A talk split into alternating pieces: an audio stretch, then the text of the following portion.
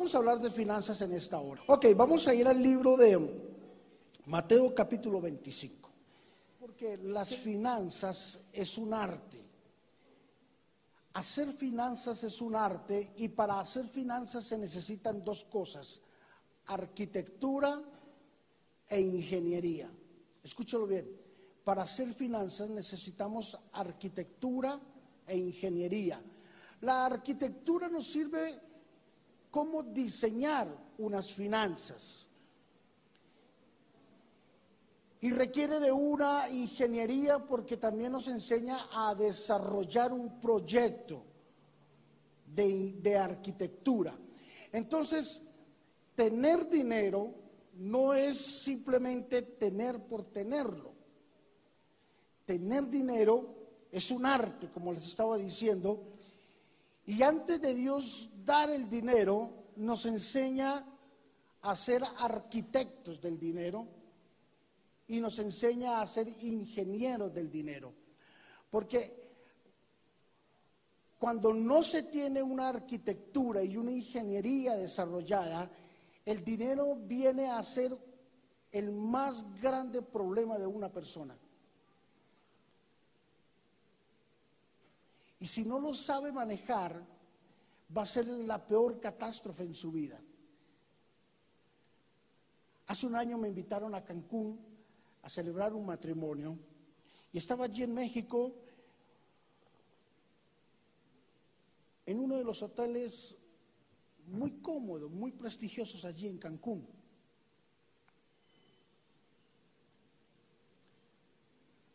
La pasamos muy rico con Diana. Las habitaciones espectaculares, una comodidad única, rico, la pasamos sabroso. Cuando teníamos que salir a comer, ah, era barra libre. Yo ya había estado en lugares así, pero este lugar era algo especial.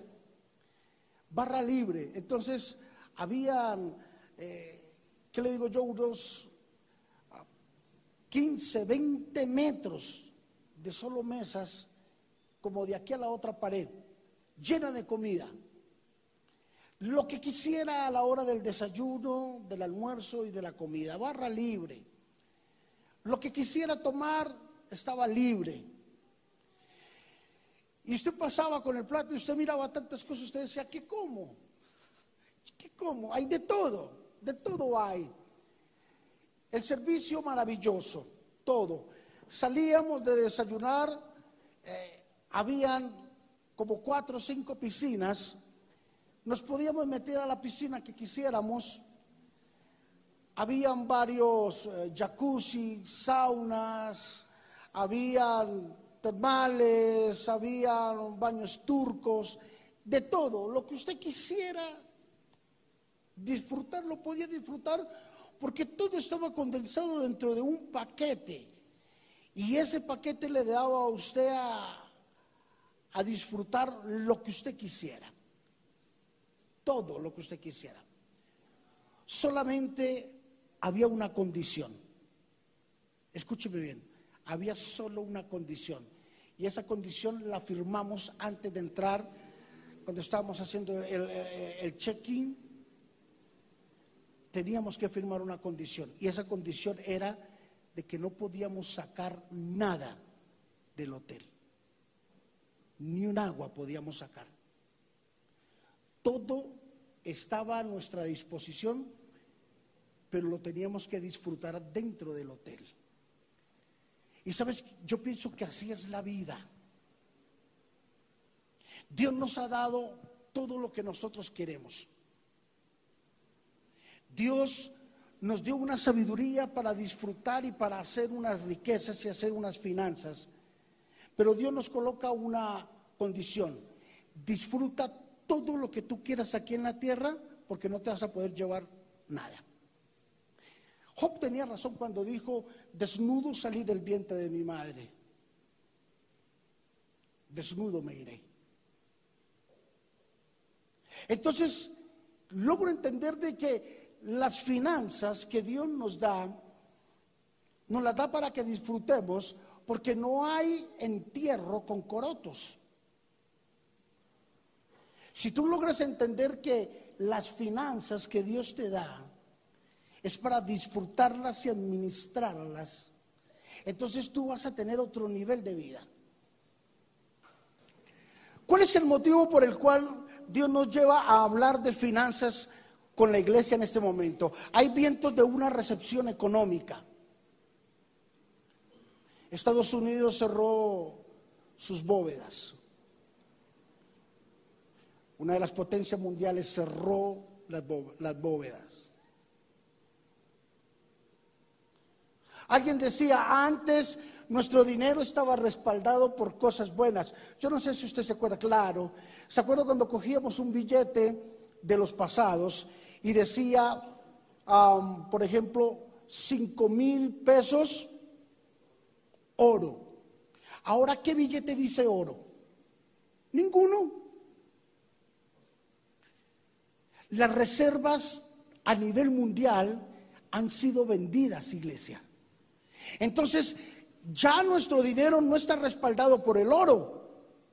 Nuestro dinero es un papel. Ah, en la pandemia hay una crisis financiera. Estados Unidos dijo, ah, imprimamos unos 10 mil billones y saquémoslos al mercado. ¡Brum! Salió y no se sintió tanto el lastre de lo que es una recepción financiera. ¿Por qué? Porque ya el dinero no está respaldado por el oro. El dinero es papel. Y eso es lo que quieren hacer aquí nuestro gobernante. Entonces, hace falta plata, pues impriman. Pero no se dan cuenta de que el imprimir ese dinero va a traer una recepción. Y la iglesia tiene que prepararse para esa recepción financiera y económica que viene. ¿Cómo? Siendo inteligente. Y hoy le vamos a enseñar cómo ser inteligente durante estos domingos. Cómo ser inteligente, cómo manejar una recepción financiera. Cómo salir adelante a la situación. El dinero es un mal necesario que todos lo necesitamos, todos necesitamos dinero y muchos hogares se acaban. ¿Cuántas empresas no han llegado a su fin y han cerrado? ¿Cuántas empresas y negocios no tuvieron que cerrar sus puertas porque no pudieron con una recepción financiera? Porque las finanzas o no las tuvieron o no las administraron bien. Por la depresión, por la depresión, el 80% de los problemas es causado por las deudas que tenemos hoy en día. Nuestro propósito no es avergonzar a nadie. Nuestro propósito no es enrostrarle a nadie. Pero las deudas son duras, crueles. Las deudas son mortales. Las deudas no tienen compasión con nosotros. Y queremos enseñarle a invertir y a endeudarse. ¿Sabes que tener deuda no es malo? El problema es por qué tenemos las deudas. Hay gente que está endeudada por pasear. Garrafal error. Gente que está endeudada por un mercado. Garrafal error. Acabaron el mercado y todavía lo están pagando. Gente que pasó tres días y todo el año está pagando todavía. Y ahora son tan sinvergüenzas que ahora acaban de pagar la última cuota y vuelven y se endeudan en diciembre para comenzar en febrero a pagar. Y allí es donde está el problema de nosotros los cristianos. Queremos manejar nuestras finanzas con oración y con ayuno. No estoy menospreciando la oración y el ayuno, pero las finanzas no se manejan con oración. Las finanzas se manejan con billete, con plata. O usted va a ir al banco y le va a decir, no tengo para pagar la cuota, pero eh, Dios proveerá. Se le van a burlar en la cara. Plata es plata y tenemos que manejarla. Y tenemos que aprender, porque uno de los principios más grandes que la Biblia habla es sobre la plata. Es más, miren, más del 60% de las disertaciones que hizo Jesús fueron por dinero y no por espíritu. La Biblia habla más de plata que de espíritu. ¿Por qué razón? Porque la plata, escúcheme, es un arte que tenemos que aprender a manejarlo. Si tú eres de los que gastas más de lo que ganas, estás en bancarrota. Las finanzas son un arte que tiene arquitectura y que tiene ingeniería para poderlas desarrollar. No es tener por tenerlas, sino que Dios a todos en algún momento de la vida nos da la oportunidad de poder tener finanzas. No hay nadie que se vaya de esta tierra sin una oportunidad de haber tenido finanzas. Todos las tenemos. Hay un relato en la palabra del Señor que habla sobre las finanzas. Vamos, Mateo capítulo 25, versículo 14. Mateo 25, 14. La Biblia dice, porque el reino de los cielos es como un hombre que yéndose lejos llamó a sus siervos y les entregó sus bienes. Ok, vamos parte por parte, como dijo eh, Freddy. Vamos por partes, escúchame. Dice, porque el reino de los cielos es como un hombre que yéndose lejos. Ese hombre yéndose lejos representa a Jesús. Jesús que vino a la tierra, vino, a, murió por nosotros, nos dejó un gran legado, dice, yéndose lejos, llamó a sus siervos y les entregó sus bienes. ¿Qué les entregó? Ok, sus bienes. Primero, yo quiero que tú entiendas, Jesús tiene confianza en nosotros. ¿Qué tiene Jesús? Confianza.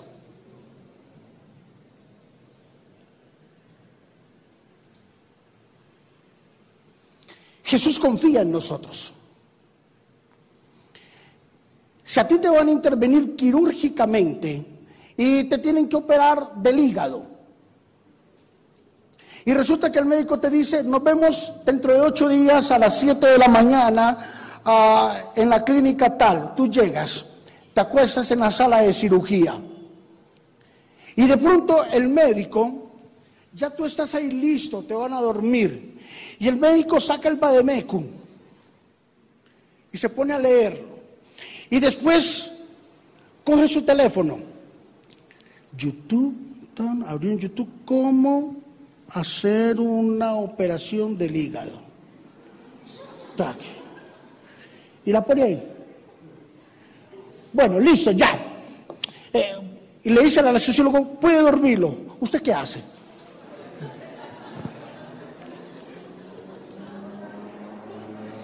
Un anestesiólogo eh, Usted me va a operar por YouTube. Mire, así hay cantidad de cristianos y un poco de predicadores YouTube, profetas YouTube, pastores YouTube. Un poco de sinvergüenzas que les quedó grande tener una iglesia. Les quedó grande salir adelante y ahora son profetas YouTube. Diciéndole a la gente, siempre cien mil para que Dios les dé un millón. Mentirosos. Así no son las finanzas. Arránquese la cabeza que le va a salir otra. Mentirosos. Las finanzas son un arte, es una arquitectura con una ingeniería. Y la Biblia dice, déjenme en el versículo 24, el 14, por favor, déjenme en el 14. Y dice, porque el reino de los cielos es como un hombre que yéndose lejos Jesús llamó a sus siervos ¿Qué es un siervo? Un servidor. Y dice, llamó a sus siervos y les entregó sus bienes. En otras palabras, Jesús caminaba con sus siervos, tuvo confianza y le dejó sus bienes. Tenía que tener una coinonía muy fuerte con sus siervos para soltarle sus riquezas. Jesús tiene confianza en nosotros. Versículo ah, número 15. A uno dio cinco talentos y a otro dos. Y a otro uno, a cada uno conforme a su capacidad y luego se fue lejos. Dos, punto número dos. Les dio conforme a su capacidad. No todos tenemos la misma capacidad administrativa.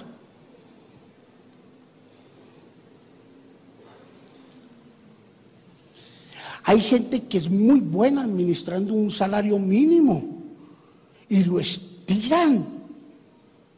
Pero póngales usted 5 o 10 millones de pesos, se lo comen. Hay gente que es buena poniéndoles en sus manos 10 millones de pesos, lo multiplican. Hay gente maravillosa. Y la Biblia dice que le dio a cada uno según su capacidad. Esto significa, escúchame, cuando lleguemos al cielo, Dios nos va a decir, yo te di la oportunidad según tu capacidad administrativa para hacerlo. Pero nadie puede decirle a Dios, Nunca me diste la oportunidad. Te dio la oportunidad, pero te pudo más la moda. Te pudo más el despilfarro. Te pudo más la mala administración. Dios nos dio diferente capacidad administrativa. Mira, cuando yo estoy hablando de capacidad, estoy hablando de dominio propio. Hay momentos en los que podemos ir a restaurante. Hay momentos en que no podemos ir.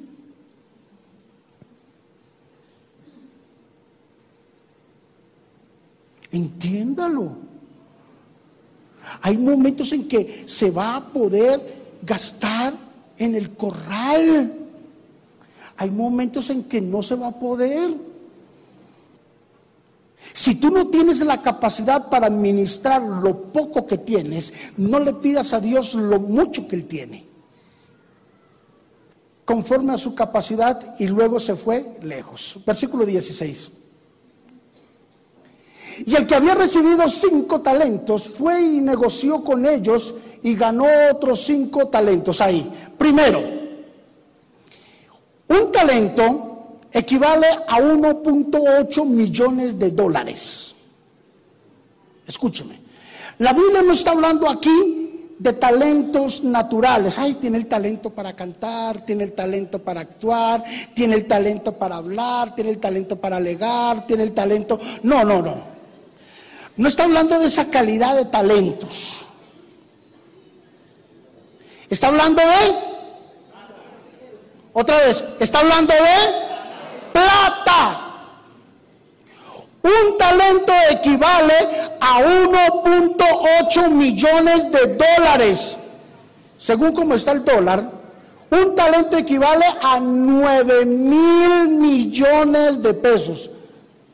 ¿A quién le gustaría un empujoncito de esos? Mire, la Biblia habla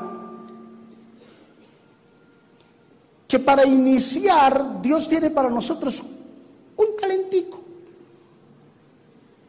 Un talento.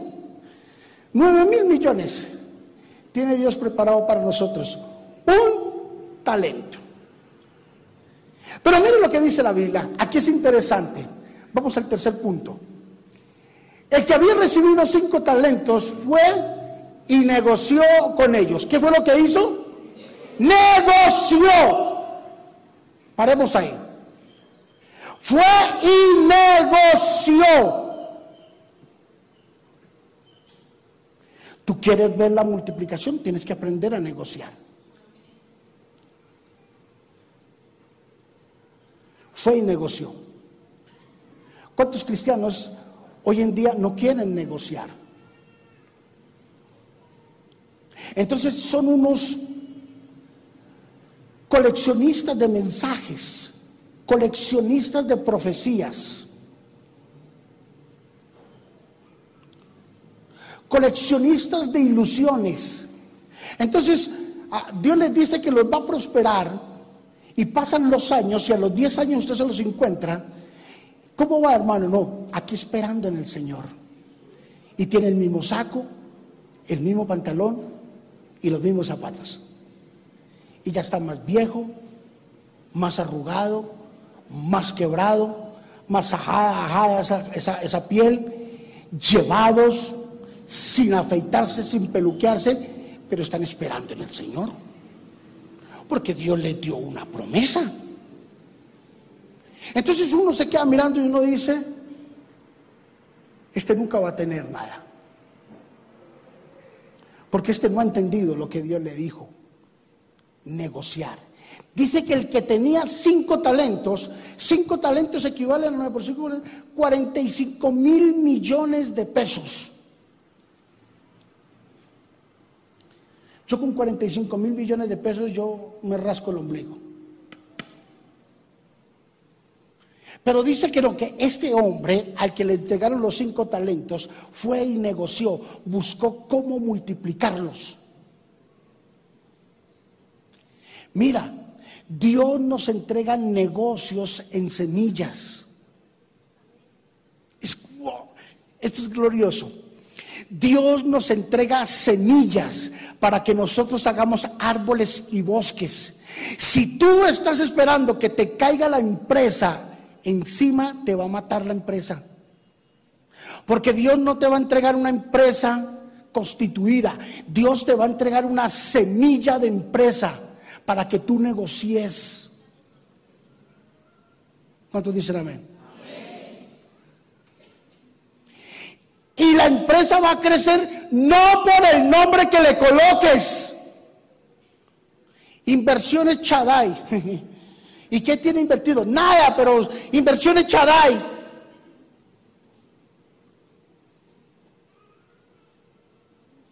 El nombre no vende. Lo primero que hizo este hombre fue ir y negociar, buscar dónde invertir. Sabes, cuando Dios nos da los recursos, también nos da la, agilidad para, para pensar qué vamos a hacer, cuál es el negocio del futuro, qué es lo que vamos a hacer, dónde voy a invertir, cómo lo voy a hacer. Va e y negocia. Ahora uno ve muchos cristianos que Dios les ha dado un talento, que Dios les ha dado una palabra y no busca el trabajo.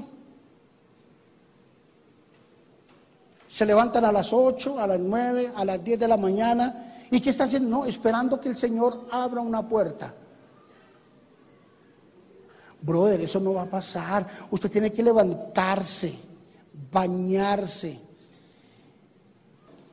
y eso es lo que eh, la Biblia dice. Uno se levantó y negoció, fue y llevó hojas de vida, fue y repartió, fue y mostró su trabajo, fue y mostró su talento, fue y mostró lo que Dios le ha dado. Porque si usted no muestra lo que Dios le ha dado, ¿cómo quiere que le compren? Por adivinación, por discernimiento, ¿por qué rayos quiere que le compren si no muestra lo que tiene? Fue y negoció. Fue y negoció. ¿Qué fue lo segundo que hizo? Y ganó. O sea, no se comió lo que ganaba antes de tiempo. ¿Sí me está haciendo entender? O sea, negoció y fue y compró en efectivo. No negoció y fue y compró crédito. No, negoció y ganó.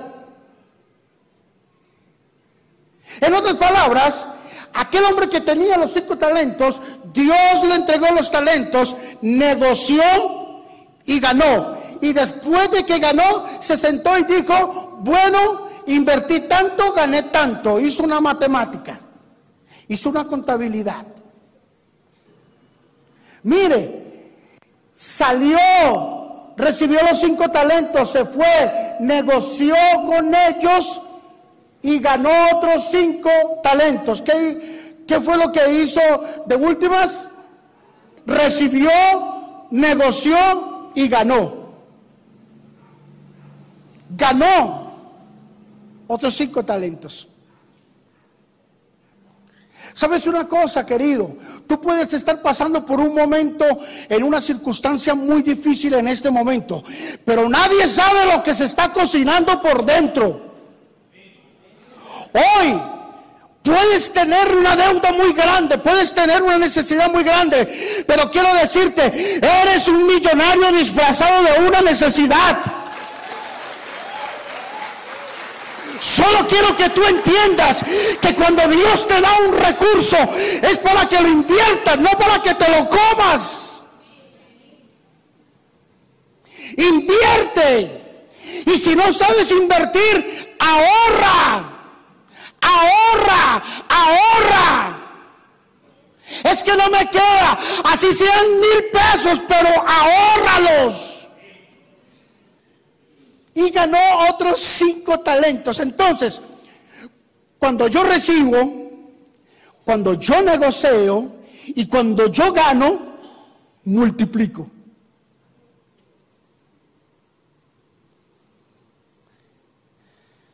Voy a volver a repetir.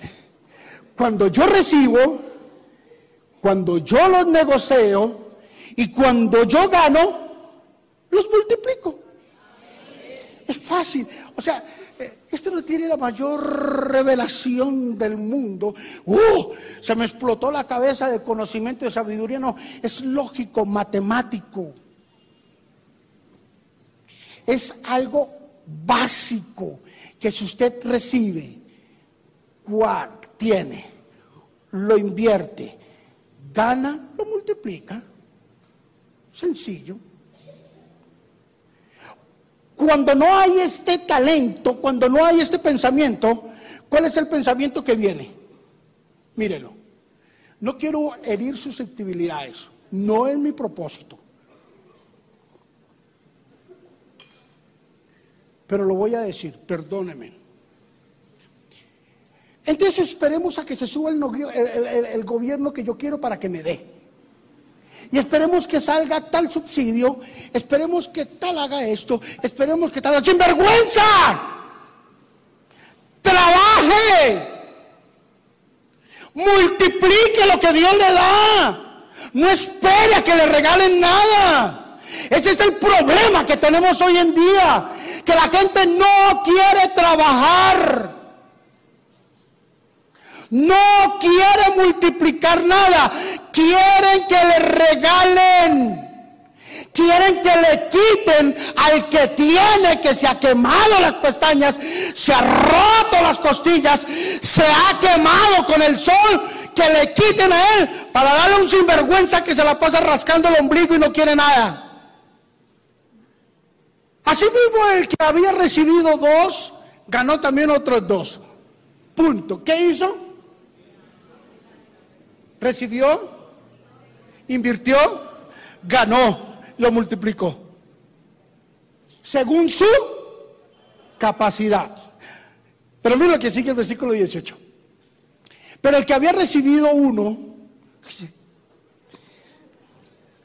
fue y cavó en la tierra y escondió el dinero de su señor. Ahora mi pregunta es, ¿perdió algo? Claro, perdió perdió. Por eso es que tenemos este problema, porque mire la mentalidad que tenemos. No perdí, pero tampoco gané. Entonces hice lo siguiente, compré pan para vender pan. ¿Quién de ustedes trabaja para que lo vean trabajar? Dígame quién. ¿Quién trabaja para que le digan, Ay, cómo trabaja de lindo, mire cómo suda, parece un caballo. Ay, mírelo. Ay, miren esas manos, ya no son manos, son cascos. ¿Quién trabaja para que le digan eso? Ninguno. ¿Sabes por qué? Escúchame eso. Tenemos que manejar un interés. Manejar un interés, ¿quién se inventó eso? Dios. El manejar un interés. Jesús, Dios mandó a Jesús con un interés. Ese interés era de que fuésemos redimidos del pecado y de la maldad. Hay un interés. Cuando tú trabajas hay un interés.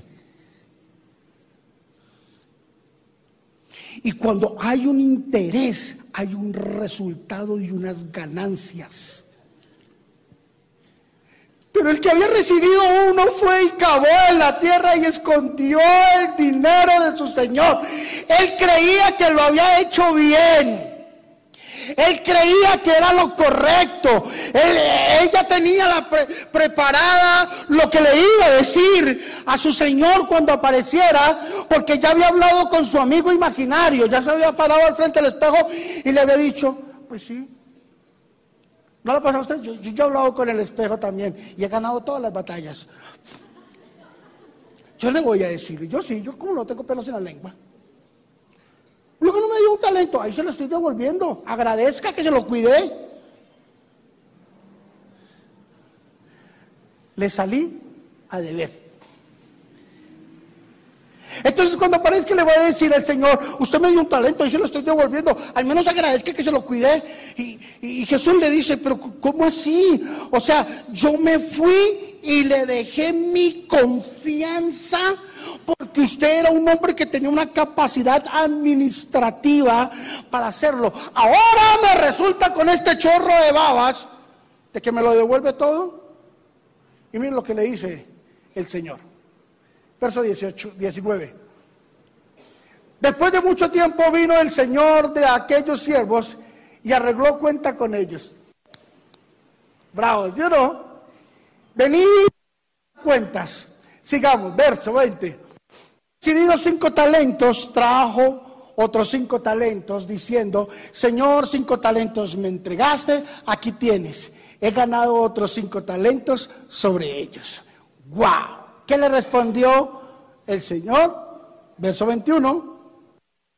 Y su Señor le dijo, bien, buen siervo y fiel, sobre poco has sido fiel, sobre lo mucho te pondré.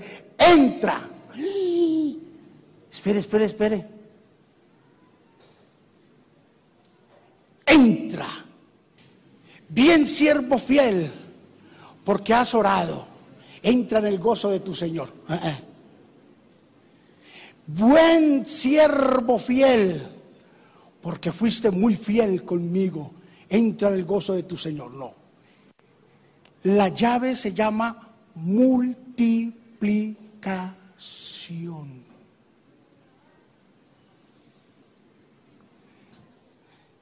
Buen siervo y fiel, sobre poco has sido puesto, sobre lo mucho te pondré, entra en el gozo de tu Señor. Verso 22. Llegando también el que había recibido dos talentos, o sea, 18 mil millones de pesos. Uy, abuelita. Le dijo, Señor, dos talentos me entregaste, aquí tienes, he ganado otros dos talentos sobre ellos. 23. Su Señor le dijo, bien, siervo y fiel, sobre poco has sido fiel, sobre lo mucho te pondré, entra en el gozo de tu Señor, por su capacidad. No pudo más, pero está bien. Ahora, 24.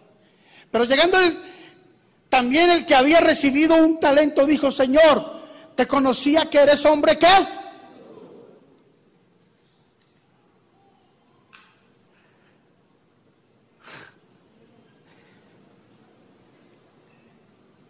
Este man conocía a su Señor.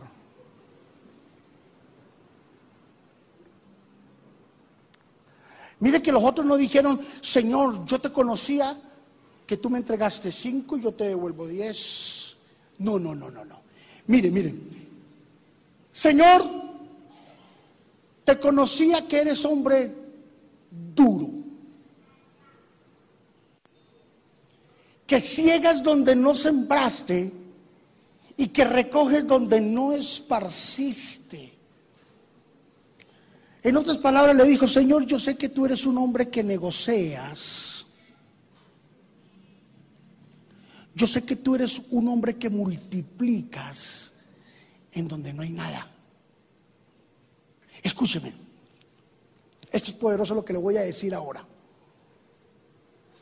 Tu condición actual no puede castrar y limitar la posibilidad de crecer y de multiplicar. ¿Cuánta gente dice, como estoy en Ciudad Bolívar, yo no tengo la oportunidad? Como yo gano un mínimo, yo no tengo la oportunidad de prosperar. Como yo vivo aquí, entonces yo vuelo así. Como yo vivo en Ciudad Bolívar, no me baño. Y vuelo a chitos a toda hora. A ruana guardada.